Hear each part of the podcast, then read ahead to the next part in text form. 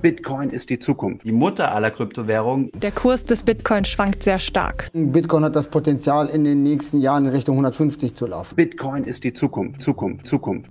Sie kennen das womöglich von Fans von Kryptowährungsanhängern. Absolute Begeisterung, steinharter Glaube an eine goldene Zukunft, digitales Gold. Aber wer in den letzten Wochen und Monaten auf diesen Zug aufgesprungen ist, der hat sein blaues Wunder erlebt. Denn der Bitcoin-Kurs ist innerhalb kürzester Zeit in sich zusammengebrochen und hat die Hälfte an Wert verloren. Wir klären heute im Podcast für Deutschland, warum und weshalb und schauen dann, warum Anleger immer und immer wieder die gleichen Fehler machen. Das besprechen wir mit einem Börsenpsychologen. Und anschließend gehen wir noch einen Schritt weiter und spielen Mäuschen bei einem Pärchen aus Berlin. Er immer vorm Computer, chatten und zocken, sie voller Sorge um ihn und sein Geld. Und hast du das Gefühl, du bist abhängig? Also hast du das Gefühl, das ist so eine Sucht? Ja, sicher eine Obsession ein bisschen. Im Anschluss an dieses spannende Gespräch der beiden ordnet uns ein Spekulationssuchttherapeut ein, wann die Gier nach schnellem Gewinn gefährlich wird und wann man die Reißleine ziehen sollte. Herzlich willkommen beim FAZ-Podcast für Deutschland. Heute ist Freitag, der 11. Juni. Ich bin Andreas Krobock. Schön, dass Sie dabei sind.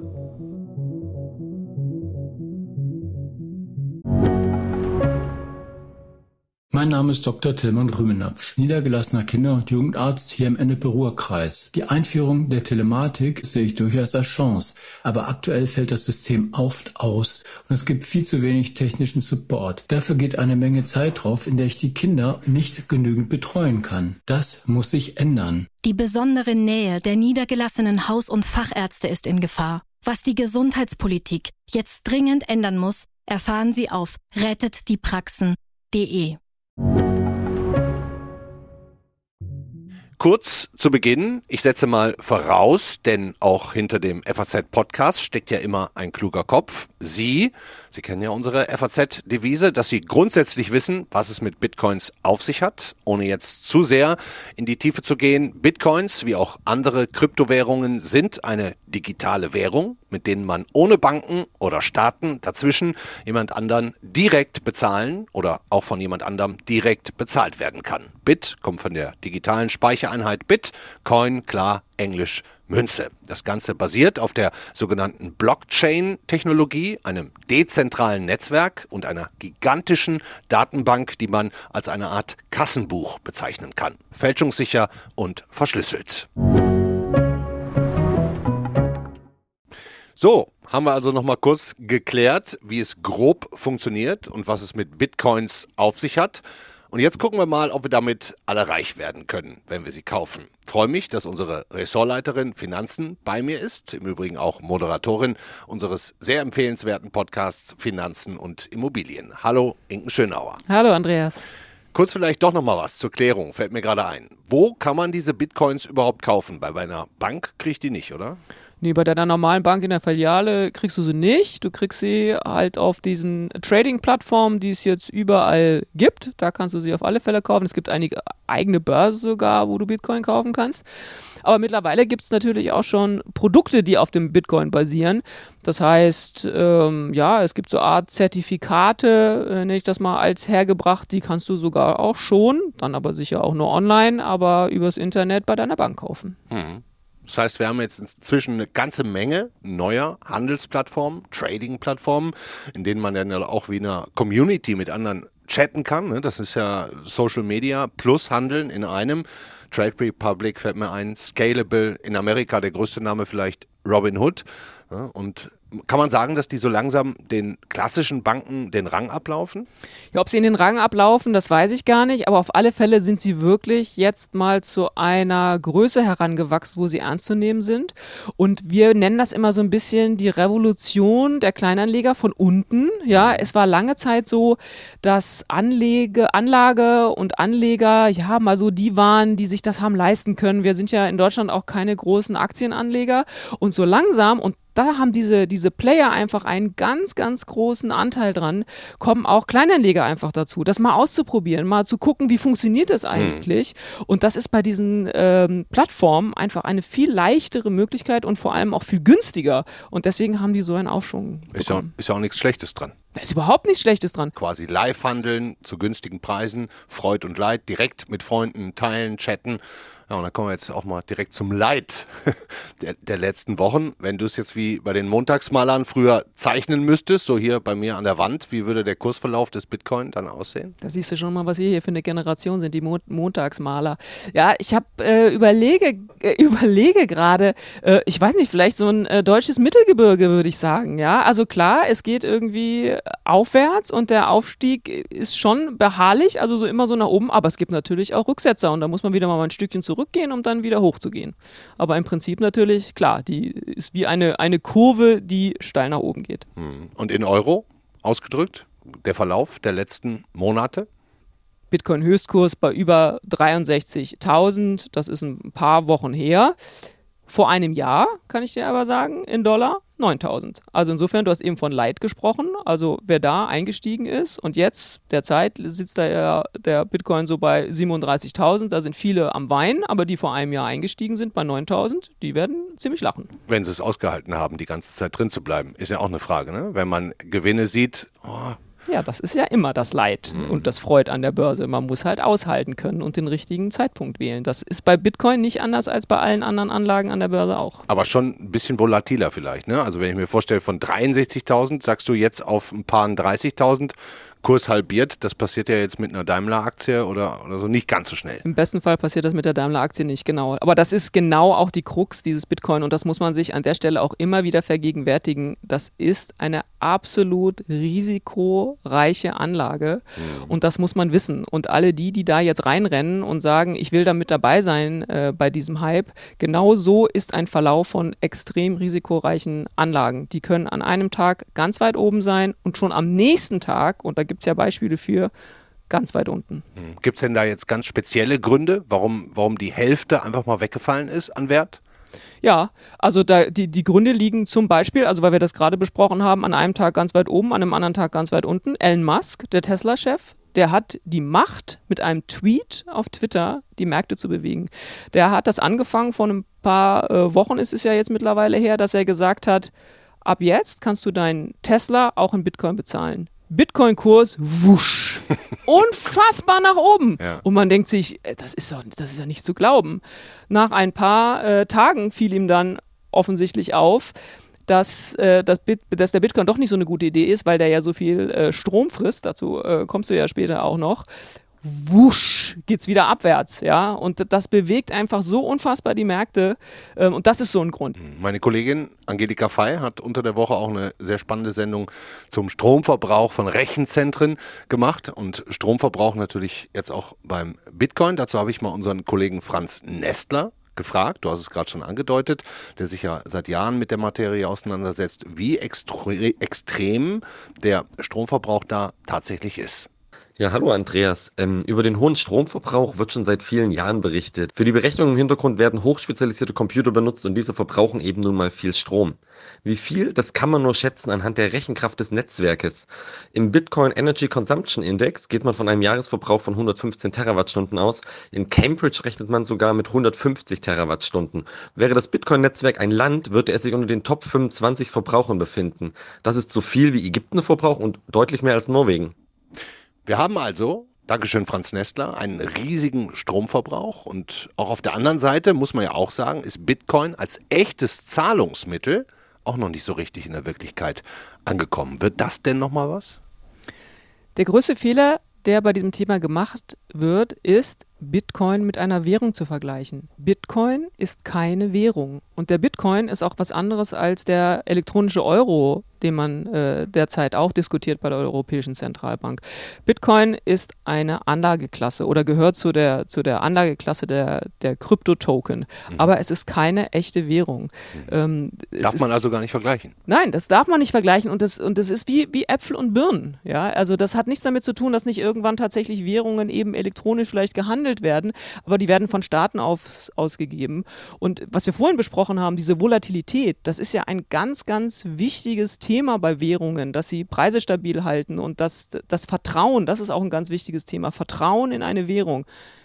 Man kann natürlich, jeder definiert Vertrauen anders, aber ich würde mal sagen, dass das Vertrauen in einen Euro größer ist als das in Bitcoin. Das sieht man ja an den Verläufen. Also das ist ein ganz wesentliches Element von Währungen, dass es allgemein akzeptiert ist als Zahlungsmittel und davon ist der Bitcoin total weit entfernt. Ob das irgendwann mal so kommen kann, wer weiß das schon, aber das halte ich nicht für absehbar. Hm. Ich will dich jetzt zum Abschluss, gerade jetzt auch nach unserem Gespräch, nur ungern zwingen, eine Prognose abzugeben, aber gib doch mal eine Prognose ab für den, für den Verlauf des Bitcoin. Mm. Ach, wenn ich das wüsste, würde ich mal gleich das. Hast das, du selber welche? Oder ich habe nee, nee, ich habe aber tatsächlich, um das mal auszuprobieren, habe ich mir so eine Art, so, so, eine Art Zertifikat mal gekauft, tatsächlich, um einfach so zu gucken, ähm, wie, wie das so funktioniert und habe jetzt in diesen letzten Wochen diese Bewegungen einfach so mitgemacht. Also das in dem Fall äh, schon. Meine Altersvorsorge würde ich nicht darauf setzen. Eine Prognose abzugeben ist schwierig. Ich glaube, dass es sich tatsächlich jetzt vielleicht erstmal so ein bisschen einpendelt auf diesem etwas niedrigen Niveau, obwohl es ja einfach immer noch total hoch ist, wenn wir mal daran denken, wie lange gibt es den Bitcoin und wo hat er angefangen. Angefangen übrigens bei 370 Dollar irgendwann mal. Ne? Das, da genau, haben wir bis heute Jahren, eine Verhundertfachung. Ne? So ist es, genau, mhm. so. Und ähm, aber haben wir ja auch schon gesagt, wann auch immer wieder ein Tweet von Herrn Musk kommt oder irgendeinem anderen äh, 1A-Promi, dann steigt es auch wieder in unfassbare Höhen. Also ich würde es wirklich schwierig finden, das zu prognostizieren. Ich, aber ich lege mich jetzt mal fest, er pendelt jetzt erstmal um die 40. Also rauf runter, das ist die Prognose. Ja, Weiterhin rauf runter. Ja. Hm. In die Shownotes hänge ich übrigens auch noch einen sehr interessanten Text, ganz frisch, unseres Kollegen Martin Hock mit dem Titel Die Entzauberung des Bitcoin. Er schreibt da, die Geschichte habe Kratzer bekommen, aber sei ganz sicher auch noch nicht zu Ende. Kannst du unterschreiben so? Das ist auf alle Fälle so. Zu Ende ist sie auf gar keinen Fall. Also wer davor die Augen verschließt, auch überhaupt über um, um dieses Thema äh, dieser Kryptowelt, da gehört ja dann auch Blockchain dazu und was ich schon erwähnt habe, der digitale Euro, ähm, der braucht die Augen dann auch nicht mehr aufzumachen. Diese, diese Phänomene und diese neuen Entwicklungen werden bleiben und deswegen ist es auch so wichtig, dass man sich damit beschäftigt. Mhm. Dankeschön, Inken Schönauer. Sehr gerne.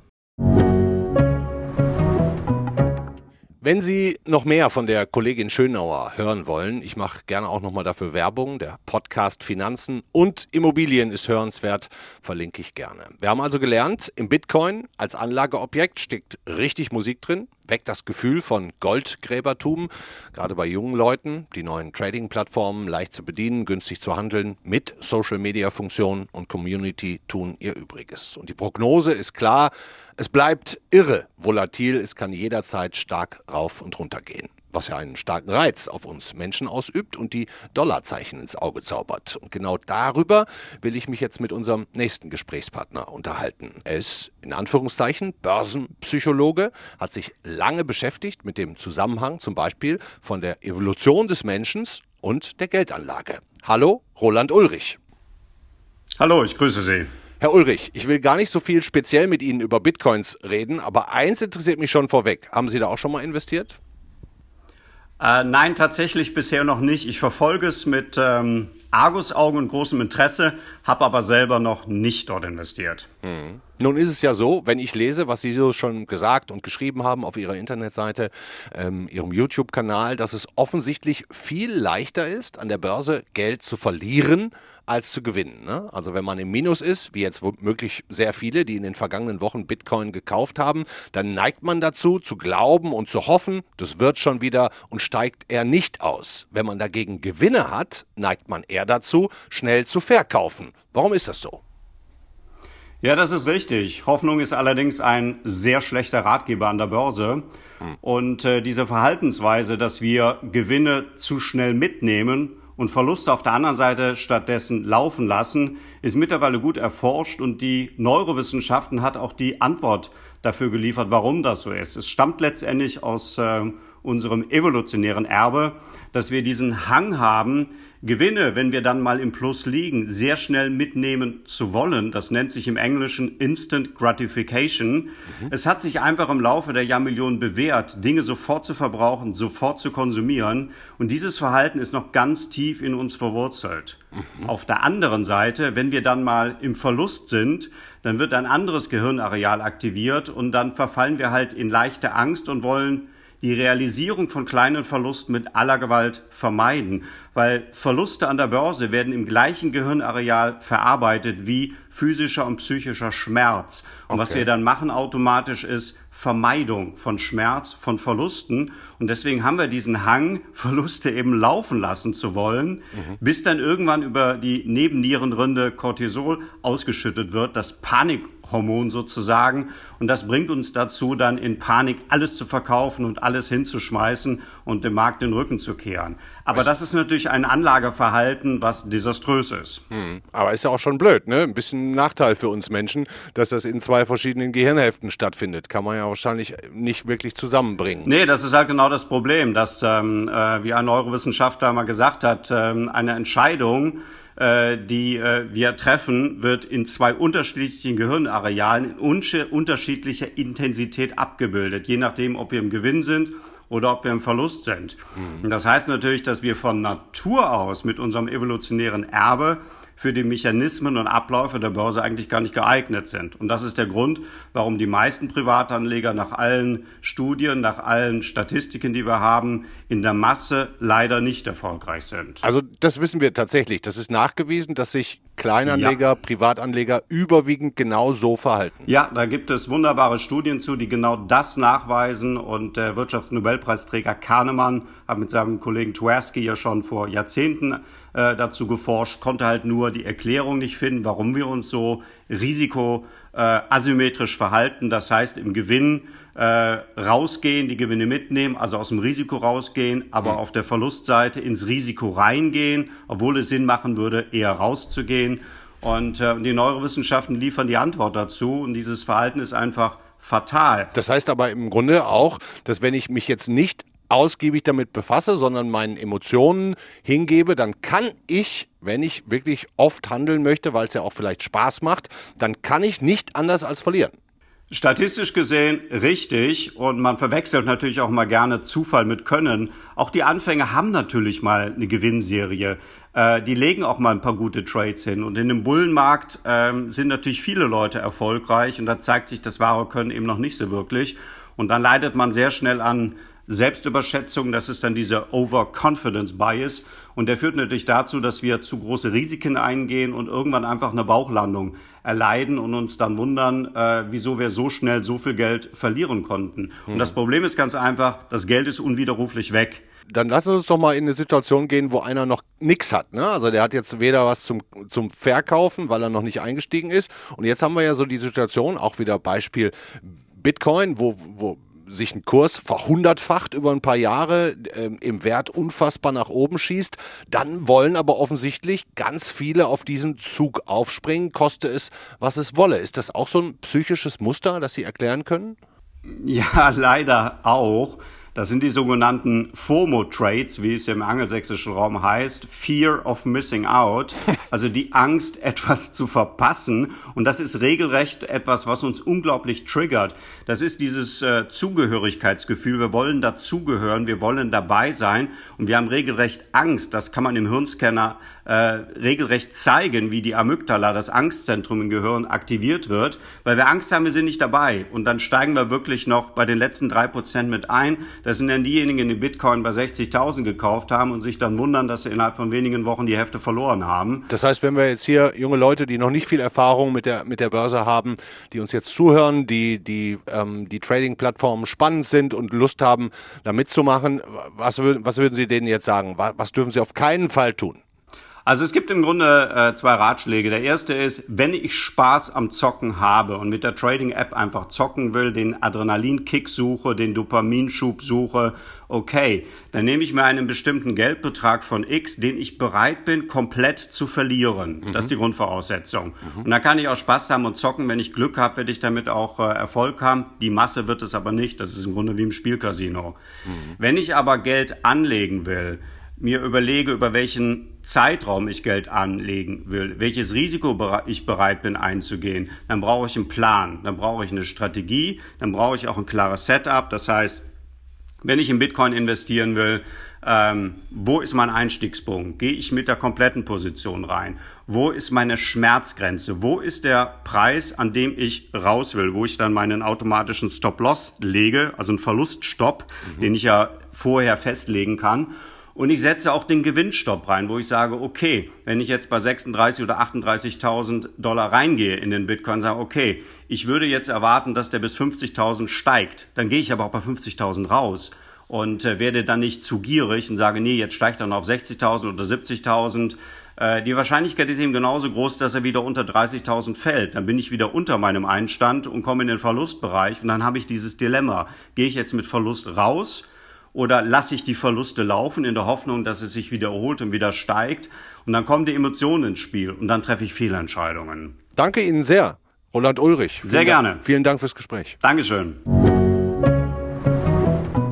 Wir haben jetzt im Grunde klipp und klar geklärt, als Kleinanleger hat man ohne bestimmte Regeln, die man sich selber auferlegen muss, im Grunde keine Chance, mit täglichem Spekulieren Geld zu verdienen. Es ist reine Glückssache, wenn man sich von seinen Emotionen leiten lässt. Wir haben ja gerade von den beiden Gehirnhälften gehört, die uns leider evolutionär zu falschen Entscheidungen zwingen. Und es geht noch schlimmer. Wenn der Spaß am Zocken an der Börse eben nicht nur mit kleinem Geld, das man eh schon abgeschrieben hat, zur Sucht wird. Genau darüber rede ich jetzt mit meinem nächsten Gesprächspartner, dem Suchttherapeuten Werner Gross. Hallo, Herr Gross. Grüße, Herr Krobock. Herr Gross, es existiert ja ohne Frage Glücksspielsucht. Gibt es auch sowas wie eine definierte Börsenspekulationssucht? Naja, es gibt Börsensucht, aber äh, man muss ja bei dem Thema Börse, sagen wir mal, den eher seriösen Teil unterscheiden, wo es um irgendwelche äh, äh klaren Zahlen äh, äh, geht, mhm. die äh, man feststellen kann. Aber es gibt sehr wohl auch diesen Aspekt der Börse, wo es für manche Leute wie eine Spielhölle ist. Mhm. Also ist beides schon relativ nah beieinander? Naja, man muss da die äußere und die innere Ebene unterscheiden. Die äußere Ebene, bei beiden geht es um Geld.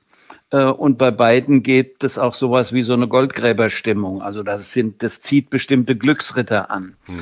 Ähm, es geht bei beiden, und da ist die Gemeinsamkeit auch äh, wieder da, geht es um den Kick, um das Arousal, um äh, eine Endorphinausschüttung, um Angstlust, um Intensität. Mhm. Das ist die Gemeinsamkeit. Und es ist auch so, dass äh, wenn man dann mal was verloren hat, jetzt zum Beispiel an einem Spielautomaten oder in der, äh, in der Spielbank, das ist dann ähnlich wie in der Börse, das nennt man Chasing. Man versucht da hinterher zu jagen, bei dem, um das Geld wieder zu gewinnen. Hm, Sie sind ja Therapeut. Haben Sie solche Betroffene, was die Börse betrifft, bei sich auf der Couch? Naja, eine Couch habe ich nicht, aber äh, äh ich sitze im Sessel mit den meisten Leuten gegenüber, manchmal auch am Tisch, wenn wir was äh, zu, äh, äh, zu notieren haben. Ähm, aber also es ist nicht meine Hauptklientel, aber es gibt immer mal wieder ein paar Leute, die bei mir auftauchen, äh, auftauchen äh, die ähm, an der Börse zocken, in der Hauptsache oder zum Teil auch nur nebenbei. Hm. Und kommen die, bevor es zu spät ist, also das Ganze oder zu viel Geld weg ist? Oder ist das eigentlich bei den meisten dann der auslösende Punkt, dass, dass die Kohle einfach weg ist und dass man sich dann kümmern muss? Naja, ich denke mal, wenn der Kursanstieg da ist, da sucht sich keiner Hilfe, ja. äh, sondern man sucht sich dann Hilfe, wenn es einen Absturz gibt. Und ob das dann der Totalabsturz ist, äh, das äh, ist ja dann so die Frage. Das heißt, wenn der Totalabsturz ist, ist die Frage, kann ich mir dann eine Psychotherapie noch leisten oder, eine, oder ein Coaching oder eine Beratung? Mhm. Wir haben ganz spannende O-Töne von einem jungen Akademikerpaar aus Berlin bekommen, bei denen er sehr viel Zeit mit Bitcoins traden und Analysen und YouTube-Videos vor dem Bildschirm verbringt und sie sich Sorgen macht. Lassen Sie uns das doch mal zusammen anhören. Okay, also wie oft denkst du an Krypto, so geschätzt? In den letzten Monaten wahrscheinlich schon ziemlich oft und ähm, am Tag, wenn ich jetzt nicht total abgelenkt bin, auf jeden Fall wahrscheinlich 20 Mal oder so, nicht an, an guten Tagen. 20 Mal? 20 Mal, ja, würde ich schon sagen. Aber ich denke an dich natürlich öfter. aber, aber, so, und, und jedes Mal ist es dann, also wie lange? Also wie viele Stunden am Tag, schätzt du? Nee, ist jetzt ja nicht so, dass ich sage, dann poppt Bitcoin oder so auf, sondern ich glaube, es ist halt für mich schon so, dass ich das so, dass es eine Leidenschaft ist, nicht, wo ich, wo alles so miteinander vernetzt ist und dann klar, du hast eben eine App oder du hast es irgendwie auf dem Rechner, also guckst du nach, gucke ich mir den Kurs an und das ist an guten Tagen wahrscheinlich schon vielleicht 30 Mal und an oder an schlechten Tagen, je nachdem, wie man das sieht. An drei Tagen vielleicht ähm, gar nicht oder so, nicht? Das ist selten. Ich glaube, das mit gar nicht, das ist, glaube ich, nicht so. ja, ja, okay. Ähm, und, ähm, und wie oft guckst du die Kurse nach? Also ich meine, ich sehe das ja manchmal, dass du Die auf Kurse deinem. Bildschirm so Ja. Kurse anschaust. Nee, in der Bahn oder so gucke ich das auf jeden Fall, ähm, wie sich das entwickelt. Und ich äh, im Schnitt würde ich sagen, vielleicht fünf bis zehn Mal. Okay. Manchmal auch ja, 20 Mal. Und hast du das Gefühl, du bist abhängig? Also hast du das Gefühl, das ist so eine Sucht? Ja, sicher eine Obsession ein bisschen. Hm. Vielen Dank an die beiden, die namentlich nicht genannt werden. Herr Gross, können Sie Ihr Mut machen? Ist er noch nicht gefährdet? Naja, die Frage ist ähm, auf der äußeren Ebene, wie, mit wie viel ähm, Einsatz macht er die ganzen Geschichten? Also ist es etwas, wo er sagt, okay, das sind, das sind kleine, äh, kleine äh, Beträge, die ich einsetze. Ähm, und auf der inneren Ebene ist so die Frage, wie sehr ist er davon entzündet, wie sehr ist er davon angefixt? Also äh, sozusagen, wo, wo geht es um das Geld? äh, um die äußere, um den äußeren Erfolg oder wo geht es um diesen äh, inneren Kick und diese innere, dieses innere Erregungsmuster? und das äh, kann ich nicht sagen. Ich denke, wenn er es schafft, so ein Stück innere Distanz dazu zu bekommen, dann kriegt er das mit. Vielleicht hilft es manches Mal, wenn er mal einen richtigen Absturz erlebt, und ähm, dann, das ist manches Mal eine sehr heilsame Sache auf der äußeren Ebene. Aber dieser Reiz, der Kick, der, dieser Wunsch nach diesem intensiven Gefühl, der ist halt, äh, hängt nicht nur an, dem, an der Menge des Geldes, sondern äh, der ist äh, biochemisch im Körper und der ist psychisch äh, einfach auf der seelischen Ebene. Hm, Und den hat er auch schon, ne, muss man sagen. Eindeutig, ja. Ich meine, das ist ja schon etwas. Also sozusagen das gemeinsame Ziel, egal ob es jetzt ähm, äh, Glücksspielsucht ist oder Börsensucht, ist ja mit möglichst wenig Einsatz einen möglichst hohen Effekt zu bekommen. Ich habe ja eingangs der Sendung gesagt, dass ich auch noch eine Art persönliche Beichte ablegen muss. Ist inzwischen 20 Jahre her, deswegen kann ich auch gut drüber reden. Aber damals war zu Zeiten des neuen Marktes an der Börse, die ersten Internetaktien, die schossen durch die Decke. Da habe ich auch Tage und Nächte und Wochen damit verbracht, hielt mich für wahnsinnig klug und habe am Ende doch fast alles verloren. Ne? Also zumindest zu viel. Äh, an welcher Stelle, Herr Gross, würden Sie sagen, muss man sich selber sagen, stopp jetzt. Jetzt ist es Zeit, entweder Hilfe zu suchen oder äh, aus eigenen Kräften eine Reißleine zu ziehen. Naja, es ist äh, die Frage der Intensität, wie, wie, wie sehr ich mich damit beschäftige. Also es gibt im Suchtbereich gibt so ein paar äh, Grundkriterien. Das eine ist der Kontrollverlust. Also ich will eigentlich nur mal kurz in die Charts gucken und sitze nach zwei Stunden davor. Ja, das ist so der, der erste Punkt. Das zweite ist, wenn ich merke, äh, ich äh, versuche das zu steuern, ich merke irgendwie ist es komisch, äh, dann trete ich einen Schritt zurück und wenn ich dann äh, zurücktrete, dann zieht es mich trotzdem wieder hin. Also sozusagen, dann, dann man könnte sagen, das ist wie ein wie ein ein Sog, eine Toleranzentwicklung. Und dann ist ein wichtiger Punkt, was für eine Bedeutung hat äh, die äh, dieses äh, die Börse für mich in meinem Leben. Also zentriert sich alles um äh, darum oder ist das ein wichtiger Teil des Lebens oder ist es einfach ein Spiel, wo ich sage, ach ja, ähm, schön, wenn ich äh, ein paar ähm, Euro gewinne äh, oder ähm, er, erwirtschafte oder äh, äh, da hängt meine Existenz mit äh, dran. Mhm. Ist denn da eigentlich jeder gleichermaßen gefährdet oder kann diese Spekulationssucht, Spielsucht ähm, nur bestimmte Menschen mit bestimmten Veranlagungen treffen? Naja, man, es gibt ja viele Möglichkeiten, Personen so zu äh, kategorisieren. Eine ist äh, Leute, die äh, Reize suchen, die einen Kick suchen, die sozusagen immer was Neues suchen, die sind besonders gefährdet. Also für Nesthocker, die immer auf Sicherheit äh, bedacht sind, die, äh, wo der Fluss, der innere Fluss ruhig fließt, die sind nicht gefährdet. Das sind die gefährdet, die halt einfach äh, ho- hoffen, mit möglichst wenig Einsatz möglichst viel zu erwirtschaften. Die sind gefährdet. Sehr interessant. Vielen Dank, Werner Gross. Gerne. Das war der FAZ-Podcast für Deutschland heute. an diesem Freitag, den 11. Juni. Ich habe noch einen Link vergessen für Sie aus unserem zweiten Gespräch mit dem Börsenpsychologen Roland Ulrich. Der hat auch genau zu dem Thema ein Buch geschrieben namens Trading Psychologie für Dummies. Schauen Sie sich da gerne mal ähm, den Link an, den ich Ihnen dazu auch reinhänge. Ansonsten bleibt nur ein bisschen Spaß am Zocken. Ja, das ist erlaubt, aber tun Sie nicht zu viel Geld da rein, lassen Sie sich nicht zu sehr mitreißen und hören Sie auf die beiden Gehirnhälften, beziehungsweise im besten Fall immer auf die richtige. Schönes Wochenende.